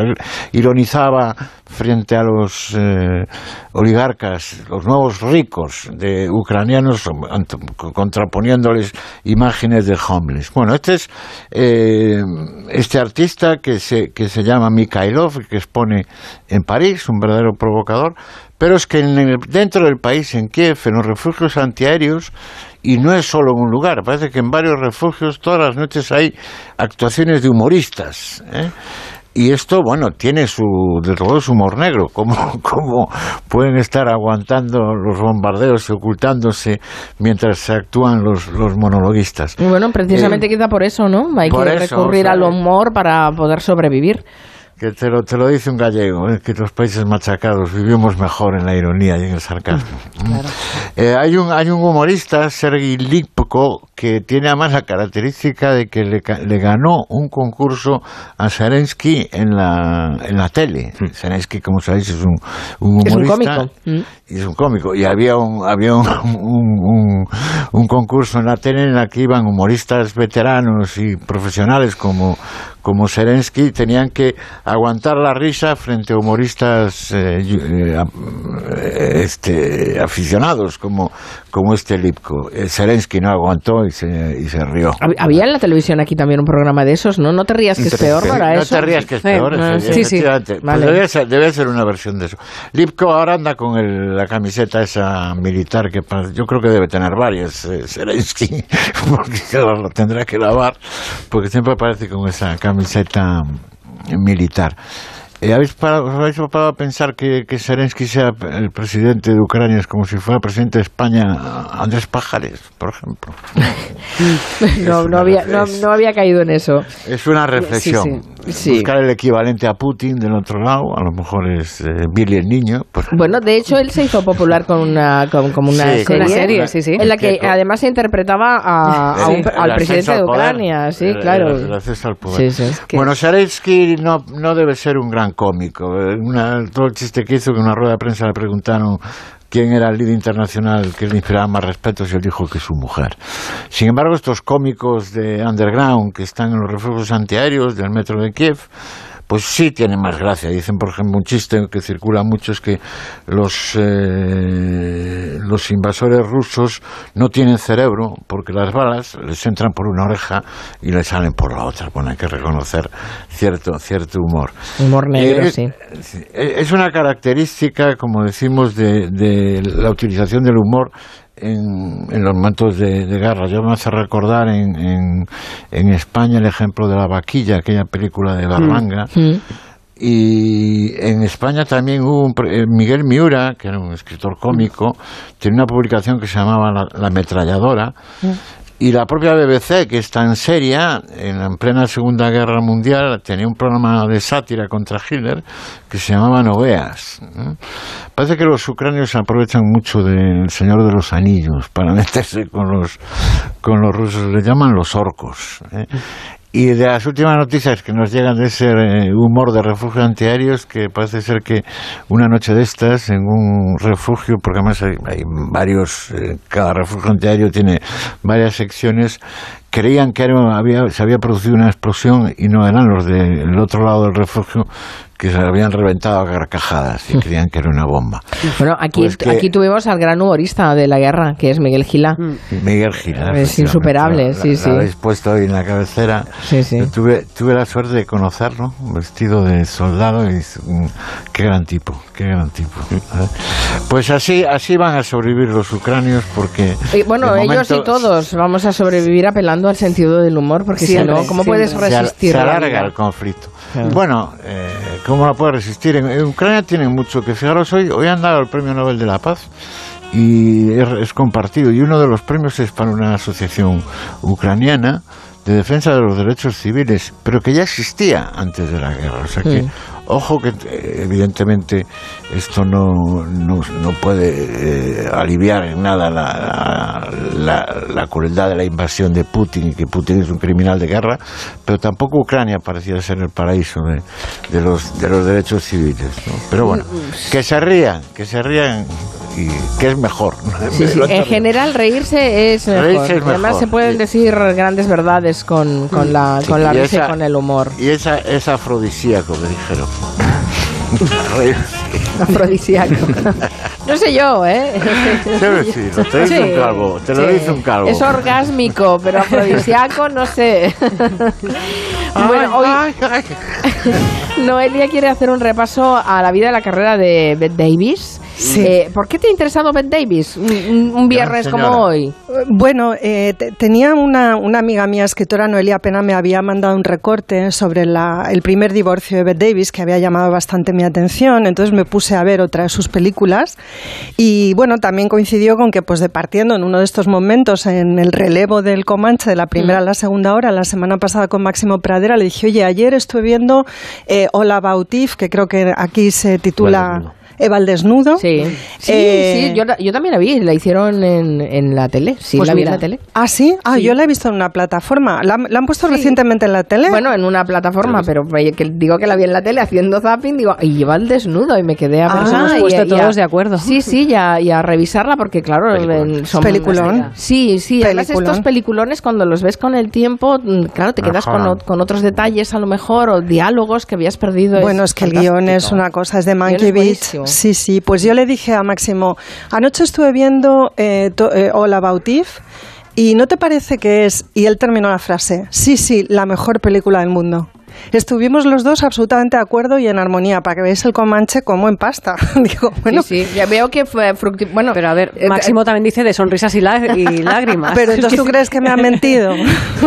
No, yo Depende creo que del Nuria, se a cree. ver, dime Yo la creo que él verdad. siempre dice la verdad aunque se Sí. contradiga. en ese momento le pareció la mejor Sí, película lo del es, mundo. lo es, lo es. No, no, lo que me encanta es que seáis tan productivos que hasta en las pausas de publicidad de, empecéis a hablar de lo que Bueno. vais a hacer en el Comanche. Bueno, bueno, bueno, si te digo que hoy con David hemos hecho un, La cuarta parte de la cuarta parte de lo que va a hablar Ah, David. ¿sí? porque a mí los temas que traen hoy David y Nuria pues me interesan mucho, también todo lo que cuenta Antón, pero hoy, bueno, pues por circunstancias me interesan los dos y digo, Adelanto que David hablará de electrodomésticos. claro, es que nada me puede interesar más. Promete, promete. De- Después os contaré una noticia que no sé si habéis leído sobre la venta, em, lo publicaba el Orden Mundial, el- sobre la venta de la rumba a través de Amazon. vale. Y no digo más, Ah. después hablaremos de eso. Va, va, vamos con Davis. Bueno, en fin, que, que se han dado estas circunstancias y yo también estoy revisando cine de los años 30 hasta los años 50, sobre todo por comparar las temáticas y los papeles femeninos son tan distintos. Los años 30 son muy libres y hay eh, protagonistas femeninas que hacen de todo y los 50 pues ya es época macartista, en fin, es mucho más conservador, todo es más opresivo y bueno, como ando con eso, pues ahí me tiré hacia Bette Davis, ¿no? Eh, os quería hablar muy rápido de ella, dos o tres cosas porque no tenemos tiempo para mucho más. Me llamó la atención, por ejemplo, ejemplo, que fuera una actriz que casi siempre era convocada para hacer papeles históricos de mujer sureña cuando Bette Davis era yankee. Yo no lo sabía. Bueno, ella nació en el año 8 en Massachusetts.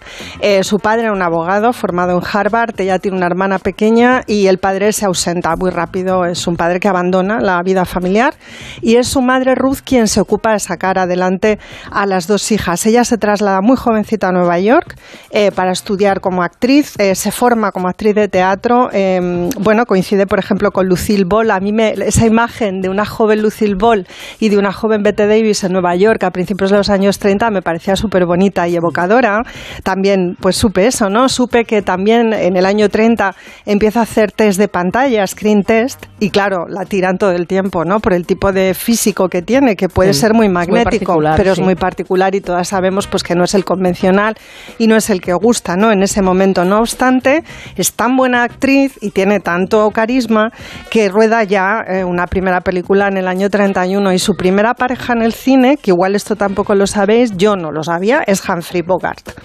La película se titula Bad Sister y está pero que muy bien, ¿eh? Y de hecho ella repite pareja con Humphrey Bogart, que así de entrada tampoco te los imaginas a los dos juntos, pues tienen unas cuantas películas que están muy bien, a mí me ha gustado mucho y la recomiendo desde aquí, una peli que hicieron en el año 37 que se llama eh, La mujer marcada. Oh, qué buena. Ay, ay, ay, ay, ay, que son unas prostitutas que las llaman hostes de unos sitios donde que, que frecuentan los hombres, ¿no? Donde ellas pues les entretienen y tal. Y claro, pues como os decía, una película de los años 30 que no tiene nada que ver con los papeles femeninos que ni siquiera va a hacer Bette Davis en los 50, y eso que siempre ella hace de mujer libre, ¿no? Y, y tal. Pero bueno, esa peli la recomiendo un montón a los oyentes porque de verdad es fantástica. Por el camino se casan, por supuesto, se casa en el año 31 con el que será su primer marido, que habían sido novios de juventud, es un músico, Ham, y este es el recorte que me mandó mi amiga Noelia Pena, es una nota del divorcio, Ham acusa a Bette Davis de leer demasiado. Claro, porque ella antepone su carrera profesional a su vida familiar y claro, ella es que, que tiene que leer guiones y además tiene que leer libros porque le gustan, ¿no? Entonces esto es lo que él esgrime para justificar su separación de la actriz.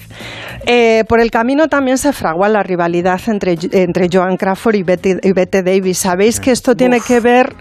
Uy, hay tema, Vaya pero dos, tema ahí, vaya vaya dos. dos. Ay, hay tomate. Esto tiene que ver con muchas cosas. Tiene que ver con que justo cuando la Warner decide potenciar la carrera de Bette Davis, eh, apostar fuerte por ella, pues Joan Crawford saca una nota de prensa anunciando su divorcio de Douglas, de Douglas Fairbanks Jr.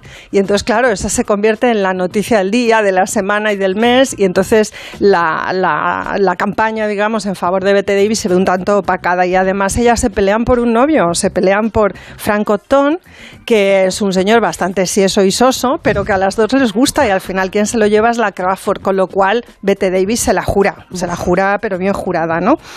Y bueno, a finales de la década pues llegan los grandes papeles, me parece a mí, de Bette Davis en colaboración con uno de mis directores favoritos, si estuviera aquí Pradera diría el mejor, Pero ahora ya sé que me estaría engañando. No, no, no, no, eh, pero no, No, no. no es consciente, ¿eh? Si te engañan, no es No, no. Ya te he dicho que sí. No, sé, sé que incoherente. Sé que también comparto con Máximo el, el- el interés por el cine de William Wyler, porque también una vez habíamos visto casi al mismo tiempo, también por azar, eh, los mejores años de nuestra vida, aquella película fantástica del año 48, y, y los dos estuvimos también de acuerdo en que era una de las mejores, no tan buena, pero, pero casi. Y bueno, pues si queréis os cuento lo que pasó entre estos dos, entre William Wyler y Bette Davis. Oh, cuenta, cuenta. Hubo tomatitos, sí. Eh, aquí tenía una música yo de fondo que iba a ambientar la cosa Pues sentimental. ponemos la música. Mira, ahí, viene, ahí ahí, viene. entra, ahí entra, ahí entra, banda sonora, ahí entra, ahí me entra banda son- sonora de Jezabel, Jezebel, escrito Jezebel. Bueno, eh, hay una rivalidad muy grande entre la Metro y la Warner para hacer la gran película sobre la guerra civil en Estados Unidos.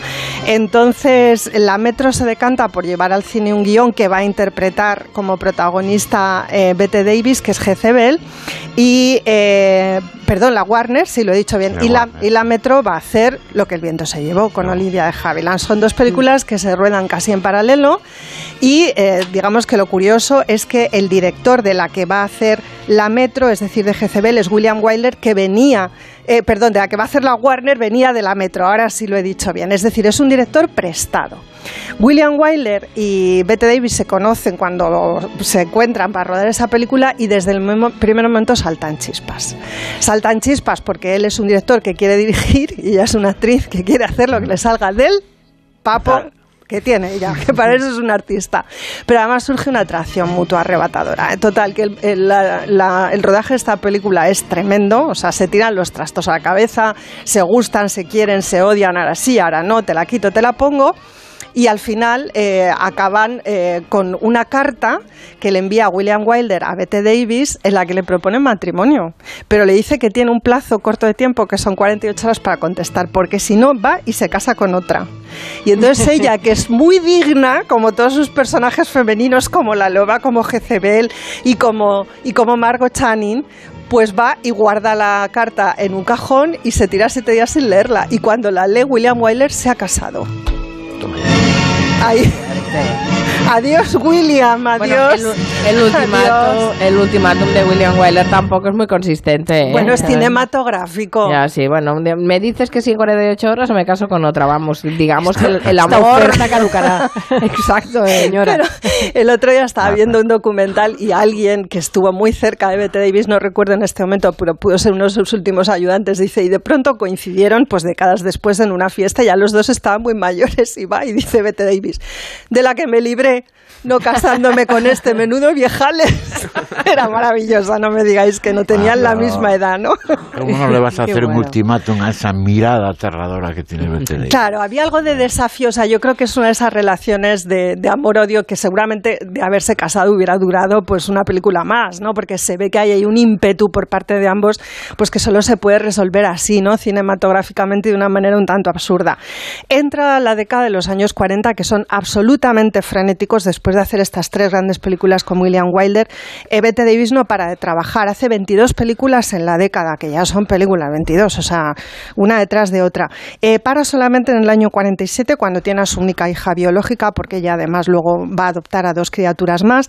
Se casa dos veces más y la Warner está hasta las narices de ella. De hecho, a la Warner nunca le ha gustado Bette Davis, pues por, por lo que sospechamos y un poco también sabemos, por el tipo de actriz que es, por el físico que tiene, porque es una mujer con la que no es fácil trabajar, porque tiene muy claro en qué dirección tiene que ir su carrera, sabe leer guiones, sabe interpretarlos y sabe, en fin, encarnar, ¿no? Y a veces pues colisiona con los intereses de la productora. Además, por el camino, Olivia de Havilland ya eh, ha montado el pollo eh, que le ha permitido liberarse de un contrato absolutamente esclavo, es decir, que ella también ya tiene aspiración un poco de hacer cosas de manera independiente. Tiene aspiración, pero no le llegan los papeles porque los años pasan y ya sabéis qué sucede con las actrices en Hollywood. Ahora pasa, pues figuraos entonces, no estamos hablando de los años 40.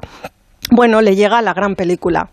Le llega de una manera muy tonta. Salnuk la, la llama por teléfono. Ella cree que le están gastando una broma porque no es Warner, es la Fox. Y le dice, tengo un papel para ti, creo que es el que habían intentado Claudine Colbert, no había salido, eh, creo que es el papel que va a levantar tu carrera. Y ella sigue la broma, mantiene esa conversación telefónica pensando que es una especie de gag, un chiste, que algún amigo la está llamando. Ah, sí, no me digas. y de pronto entiende que es verdad, ¿no? Que es Salnuk y que la está llamando la Fox. Y se lanza a ese proyecto All About Eve. La mejor película de todos los tiempos. De verdad es la mejor película de todos los tiempos. Lo dice Máximo también. Lo- esta es la es que, la que dice. estamos de acuerdo y Sí, sí. bueno Eva pues- desnudo, que la conocemos aquí como Eva desnudo. desnudo. Eh, bueno, ahí está haciendo de Margot Channing, es una actriz de 40 años, eh, una actriz de Broadway que se ve acosada y asediada por una actriz mucho más joven que ella que quiere apropiarse de su talento, de su carrera, de su fama y se la dejan hasta del novio. Todos me conocen a mí. Todo el mundo. Yo, en cambio, no he conseguido conocerme todavía. Eres Margo. Eso. Margo. ¿Y eso qué es? Aparte de una palabra en un letrero luminoso. Aparte de algo llamado temperamento, que consiste mayormente en desmelenarme como una furia y gritar hasta el límite de mi voz. Bueno, Margot Bette Davis, o sea, es que es un es una sinergia muy fuerte entre el personaje y la actriz y bueno, es una es una cosa maravillosa. Eh, ella gana el premio a la mejor actriz en Cannes y el resto de la década pues hace ocho películas y bastantes trabajos para televisión. Y ya por terminar, que sé que me estoy llevando un poquito de tiempo de más hoy, en el año 62 está esperando otra vez un papel y no le llega absolutamente nada y hace una cosa asombrosa. Publica un anuncio en, en la revista Variety, se ofrece y el anuncio dice mm, madre de tres hijos de 10, 11 y 15 años, eh, divorciada, americana, con 30 años de experiencia como actriz en la industria del cine, activa todavía y mucho más afable de lo que cuentan los rumores. Busca empleo estable en Hollywood, referencias bajo petición. Curiosamente, en el año 62 no menciona que tiene ya tres Oscars. Y bueno, en ese momento le llega el otro papel, el otro gran papel que también ya sabes cuál es, que fue de Baby Jane, ¿no? La película en la que por fin tortura a Joan Crawford, que es lo que había estado esperando hacer durante dos décadas y media.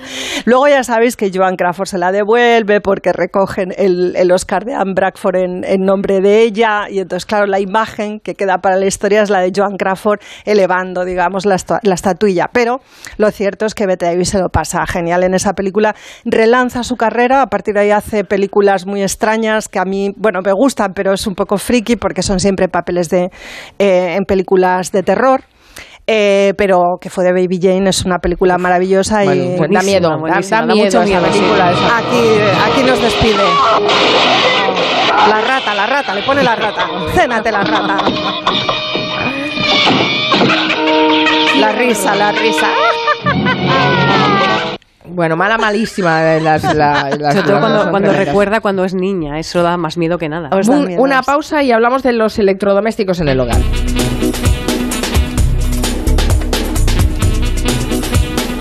De 3 a 7, Gelo. Con Carmen Juan. Nueva ley de pensiones. Yo puedo seguir trabajando si quiero, pero ¿qué me dais si sigo? Tienes dos opciones. La segunda opción te incentiva con un aumento en tu pensión del 4% anual por año trabajado, que incrementará el total anual de tu pensión durante todo el tiempo que dure la prestación. Ministerio de Inclusión, Seguridad Social y Migraciones. Gobierno de España. Cuarta fiesta de la vendimia de Onda Cero en la denominación de origen La Mancha. Con este motivo, el sábado 8 de octubre, Gente Viajera se hará en directo desde Bodegas Campos Reales, en el Provencio, Cuenca. Patrocina el Consejo Regulador de la denominación de origen La Mancha. Colaboran Junta de Comunidades de Castilla-La Mancha, Diputación Provincial de Ciudad Real, Ayuntamiento de Alcázar de San Juan y Ruta del Vino de La Mancha. Cuarta fiesta de la vendimia de Onda Cero en la denominación de origen La Mancha. El 8 de octubre a las 12 del mediodía, gente viajera desde Bodegas Campos Reales en el Provencio, Cuenca, con Carlas Lamelo. Te mereces esta radio. Onda Cero, tu radio. En CEPSA estamos contigo, por eso te damos descuentos en cada repostaje, sin límite de litros, pagues como pagues y sin descargarte ninguna app. 25 céntimos por litro para todos y 30 céntimos con porque tú vuelves. Incluye la bonificación del gobierno. Infórmate en cepsa.es y en las estaciones de servicio CEPSA. Líder y lo más visto de la noche del viernes. Los artistas que hay este año son de otro planeta. Casi dos millones de espectadores. Tienes algo muy especial, que tienes un bozarrón. Los cuatro nos hemos dado la vuelta. Se está volviendo durísima la competencia entre nosotros. La voz. Hoy a las 10 de la noche en Antena 3. La tele abierta. Ya disponible en A3 Player Premium. Era el presidente de Banesto, amigo del rey, controlaba medios de comunicación. ¿Cómo es ese poder cuando se tiene? Tremendo. Era demasiado poder en manos de un chico de 40 años. Sí. Vuelve Salvados. Este domingo a las 9 y 25 de la noche, Gonzo entrevista a Mario Conde en La Sexta. Onda Cero Madrid 98.0 Música, teatro, conferencias, folclore, cine, gastronomía, animación en la calle y actividades para todos los públicos. Ven a celebrar la Hispanidad 2022. Del 4 al 12 de octubre en plazas, teatros y calles. Todos los acentos caben en Madrid. Comunidad de Madrid. Santa Eularia des Riu es naturaleza, es playa, es hoteles con encanto, es gastronomía, es hippie, es relax. Santa Eularia des Riu es Ibiza para todos y sin etiquetas. Este otoño, ¿por qué escoger cuando lo puedes tener todo? Más info en visitsantaulalia.com. Santa Eulalia, diversidad natural. Un viaje en el tiempo, en el mismo tren que hace más de un siglo unió Madrid con Aranjuez. Viaja como entonces, desde el Museo del Ferrocarril de Delicias hasta el Real Sitio y disfruta de una experiencia única. Súbete al tren de la fresa. trendelafresa.es ¿Conoces Seniors? La mayoría de las personas mayores o con dependencia quieren vivir en su propia casa. En Seniors contamos con un amplio equipo de cuidadores y terapeutas a domicilio para mejorar la calidad de vida de las personas mayores. Contáctanos en seniors.com, seniors con doble N, en el 91 934 1944 o ven a visitarnos a la calle Arapiles 17. En Seniors revolucionamos los cuidados a domicilio. En Alquiler Seguro cumplimos 15 años mejorando día a día los servicios a inquilinos y propietarios. Solo con Alquiler Seguro puedes alquilar tu vivienda en toda España sin necesidad de desplazarte, con más de 45 oficinas y 400 profesionales a tu disposición. Alquiler Seguro 910-775-775. 15 años mejorando el mercado del alquiler. ¿Necesitas reír? Pues no te pierdas La Madre que me parió en el Teatro Lara. Sexta temporada de la comedia de éxito que ya han visto más de 300.000 personas. La Madre que me parió en el Teatro Lara. Una loca comedia sobre las relaciones madre-hija. Líos y secretos en La Madre que me parió. Más info en teatrolara.com. Necesito proteger una maqueta con metacrilato. ¿Tú sabes dónde lo puedo encargar? De toda la vida, en Resopal. Tienen un taller de piezas a medida donde fabrican lo que necesites. Además puedes encontrar cubetas, bidones, vinilos, plásticos técnicos o todo lo necesario para realizar una mudanza. Resopal, todos los plásticos. Más información en resopal.com o en el 91 327 0414. Quien adelgaza en Adelgar recomienda Adelgar y ahora tienes hasta un 40% de descuento en tratamientos para adelgazar. Infórmate en adelgar.es. Onda Cero. Me da miedo entrar en la cocina, me da miedo lo que pueda ver. La tostadora se ha vuelto asesina, Bueno, los electrodomésticos han venido a mejorarnos la vida, pero no sé yo hasta qué punto, David. Pues la verdad es que eh, estaban previstos como un mecanismo para ayudar a, realizar las, labores del hogar, pero lo que ha pasado es que en muchos casos lo que han hecho ha sido anclar a la mujer a la casa, ¿no? O sea, en la, en la sociedad americana tras la Segunda Guerra Civil, perdón, la Segunda Mundial. Guerra Mundial, sí, perdón, eh, se pues venían las, las mujeres habían colaborado en las en las factorías para producir armamentos, suministros y demás, pero se encontraron con que había que encontrar lugar de trabajo para los veteranos que venían de la guerra, cambió el modelo de sociedad y las mujeres pasaron a estar en, en su casa eh, cuando venían de un, o sea, había más empleo femenino antes de la guerra que después de la guerra, ¿no? Entonces cambió este modelo de, de sociedad en la- las ciudades pasaron a ser, eh, pues de, en lugar de estar concentradas en un punto, pasaron a ser estas grandes extensiones de suburbios, de casas con, con jardín que vemos en, en todas las películas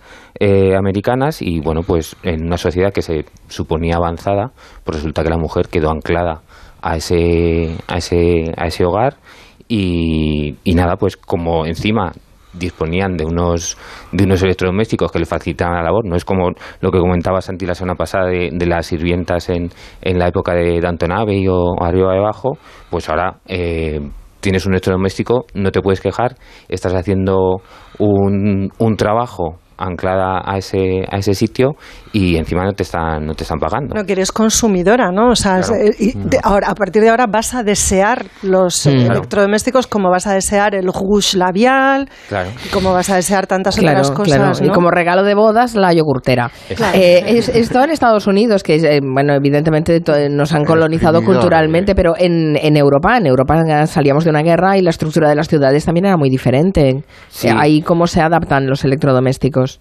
Pues ahí los electrodomésticos en la Europa occidental, eh, pues eh, incluso en la oriental, vamos, o sea, lo que se propugnó fue que los eh, la- un diseño de las cocinas que permitieran eh, que fueran funcionales, eh, lo más pequeñas posibles para que no ocuparan espacio dentro de la vivienda, para que sirvieran para cocinar y, y poco más, porque al final, en muchos casos en Europa, pues la gente ya, se, las mujeres ya se, se incorporan al, al, al mercado de trabajo y una cosa que tenían las cocinas, eh, que el- su, su origen de esta cocina industrializada sería la cocina de Frankfurt, que es de los años 30, pues es calcular cuántos platos, cuántos vasos, cuánto homenaje va a necesitar una familia para que sea el espacio mínimo. En cambio, en la, en la sociedad americana, en las casas americanas, pues pasa esto que hemos... eh, la cocina crece mucho, desaparece, sí. desaparece la separación entre el salón y la cocina, desaparece esta pared. Nosotros decimos cocina americana a un armario empotrado en el que cabe la, la cocina americana. Realmente es un eh, es un eleme- es una, un espacio muy grande en el que la mujer va a estar allí todo el día. De hecho, porque no va a tener otro sitio. Las ciudades tienen una disposición que no hay lugares de, de relación. Por ejemplo, contaban del arquitecto eh, Joseph Jusser que se llevó a su, asisten- a su asistenta que tenía aquí en España, se la llevó allí a Estados Unidos y la mujer no se encontraba con nadie con la que hablar, salía a pelar patatas al jardín por si llegaba alguien y se podía encontrar Claro. ¿no? Entonces, la, la Sí, sí, cocina... sus centros de reunión son la iglesia y el, y el mall y el centro comercial. Claro, entonces lo que pasó fue lo que comentaba Noelia, ¿no? O sea, que ya pasa a ser un objeto de, de consumo, las, las encimeras eh, pasan a ser coloridas porque además hay nuevos materiales que además permiten las revistas de publicidad ya en color, permiten eh, que sea muy llamativo, las mujeres aparecen vestidas de fiesta pero preparando el, el, el asado Claro. para los anuncios dicen... el marido lo que tiene que hacer es, es trabajar y la mujer le esperará cocinando con este fantástico electrodoméstico. Entonces, pues se produce un cambio brutal en las, en las eh, en las viviendas europeas. eh, estas de, de gran clase, pues las casas están como llenas de objetos de decoración y aquí lo que tienen las cocinas son grandes superficies en las que podamos poner los electrodomésticos que van a ser también un, un afán de, de no va a salir ahora. Bueno, o sea, como es, nosotros lo que queremos es comprar cuanto más productos mejor y si yo tengo la batidora X y mi vecina tiene la Y, pues yo tengo que ir a Y por yo la porque- Thermomix. Exactamente, sí, sí, sí. Las neveras son enormes. Hombre, lo que, lo que llama un poco la atención es que eh, ves en las películas y en las series y en los documentales esas grandes cocinas que acabas de describir con esos grandes electrodomésticos, pero es que después los norteamericanos comen muy mal y muchas veces ni siquiera se sientan a la mesa a comer. En unas costumbres gastronómicas bastante lamentables. Sí, ¿verdad? muchas veces Entonces, ¿dónde está la imagen real o, o- o- o va por barrios o, o nos están engañando? Pues al final lo que es es una especie de modelo aspiracional, ¿no? Eh, Ajá. que es que nosotros deseemos consumir eso, deseemos tener el electrodoméstico, aunque luego no lo utilicemos. Es decir, eh, yo tengo la batidora y la tengo muerta de, de la risa y se ve lo típico en las películas, ¿no? Que es- han preparado la- el comilón para el desayuno y coge el padre la tostada, los hijos el, el- la naranja y se van y se queda ahí la, Sí, la sí. mujer sola ante la cocina. sí. y- Bueno, y ves las- esas cocinas maravillosas y va- vamos a pedir ah, comida china. ¿Qué quieres, china o tailandesa? Y dices, pero perdona, que Con tienes esa cocina un que tienes. cocinón. Sí, la cuestión es eh, un poco lo que luego ha pasado aquí en España, el tener dos cocinas, ¿no? La cocina de, de, de enseñar y la cocina de... En los de- pueblos, de- en eso. los pueblos, Ah, ¿no? ¿sí? Mi abuela, Normal, mi sí. abuela tenía la cocina en la que re- nos reuníamos y a lo mejor comías algún dulce, pero luego ya tenía su cocinilla donde cocinaba realmente y nos costó eh, años que dejara la cocina secundaria para tener la primera. Yo eso de las dos cocinas no lo había visto No lo había nunca. visto. Yo había visto lo de el es salón y la sala de Y la estar. También, pues, eh, El salón eh, con había- los muebles tapados. Es- Había dos dependencias que no se usaban nunca, la cocina y el salón. El resto era, por lo menos en Eres los pueblos. Peñaperros para Oye, abajo, David, en y lo los de- pueblos, Y en La eh, Mancha también. La Mancha La- mucho, sí. David, y lo de la obsolescencia programada de los electrodomésticos, eso es verdad. Pues eh, es verdad, sí, porque tenemos que consumir eh, más. Y si se nos acaba pronto y no, ahora te será imposible reparar cualquier electrodoméstico, tendrás que ir a, Yo a tengo comprar una uno nuevo. de y 20 te dicen, años.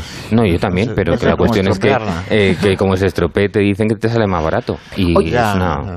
Oye, oye, y en las películas españolas estoy pensando, por ejemplo, que hubo muchas películas con, con, con eh, ¿cómo se llama? Rafael Aparicio y, Sí, sí, sí. y ¿cómo, cómo se llamaba su partener? Morales. No, la partener de Rafael Aparicio era otra. ¿Cómo, cómo se llamaba? Dios mío de mi vida, no me acuerdo. Bueno, algún oyente cuestión- me ayudará. Sí, ya sé quién Eh. Florinda Ah, Chico. Florinda Sí, sí. Chico, vale. Bueno, pues eh, eh, que ocupaban ellas solas toda la cocina, por cierto. Cla- claro, em, em, es decir, había servicio y las cocinas seguían siendo muy pequeñicas. Sí, la cuestión es esa. eh, en España tardaron como 50 años en alcanzar los niveles de, de desarrollo tecnológico, o sea, no de desarrollo tecnológico, sino de, te- de, de tener de- el equipamiento en las casas, porque el- era barato tener una chica eh, de servicio, porque era gente que no estaba estudiada, la sección femenina estaba pensada para que las niñas que estaban en el pueblo y venían a la ciudad supieran cocinar, coser, planchar y demás. Era barato tener un servicio. Vemos las todas las casas grandes de que pueden salir en revistas de arquitectura históricas y que desarrollan las eh, que se entienden como las mejores tienen su cuarto de servicio.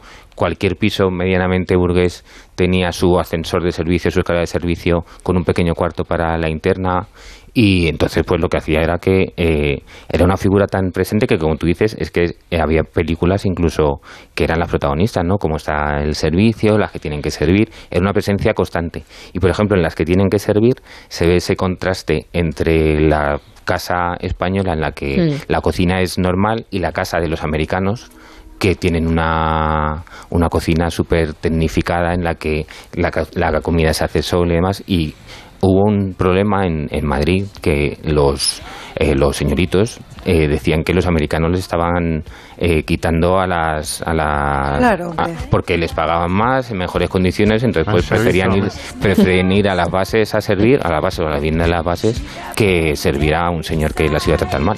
Eh, hasta ahora no hemos tenido el estatuto de la mujer de, el- de la mujer de casa, ¿no? De Sí, sí, de la, de la asistente, que además mayoritariamente es mujer. Sí, sí, Sí, Lo que os comentaba de la, de la, rum- de la rumba, bueno, del rumba, el rumba, Sí, yo lo llamo la rumba, pero es por deformación de que la rumba Ah. me suena así más gracioso. Sí. No, no, el rumba, la- los robots aspiradora. Sí. El, en el orden mundial, en, en la revista digital que ellos hacen, tienen un artículo este mes bien. en el que hablan de eh, que, claro, los rumbas son máquinas de recoger datos, Sí. mapean tu casa, Sí, sí. permiten intuir cuánta gente vive allí, todos tus hábitos, algunas hasta hacen foto. Sí, y sí, Amazon, están con- Amazon están quiere vender, quiere vender rumbas. Es que Amazon ha comprado la empresa que hace rumbas. Claro, claro. entonces, ¿qué pasa con estos datos íntimos? Tiene Pues que lo mismo mapear que con casa. todos Decía Blas. Moreno, un paso más a la distopía. Blas Moreno, nuestro compañero del orden mundial. O sea que. Terminator está aquí, Skynet va a despertar. Sabemos que esto al final en va a China- pasar. Alguien en China sabe cómo es tu casa. No sé, no sé, a mí me inquietó mucho y Sí, pensando que David quería hablarnos hoy de los electrodomésticos me parecía fenomenal. Pero ya que nuestra protagonista en esta última hora de Comanche ha sido Beth Davis, yo creo que nos podemos ir bailando del Comanche con estos ojos de Beth Davis, Sí. ¿verdad? Sí. Gracias Noelia, gracias David, gracias, Gracias. Antón, gracias Nuria. Adiós. Adiós hasta el lunes a las 3. Feliz fin de semana a todos. Adiós.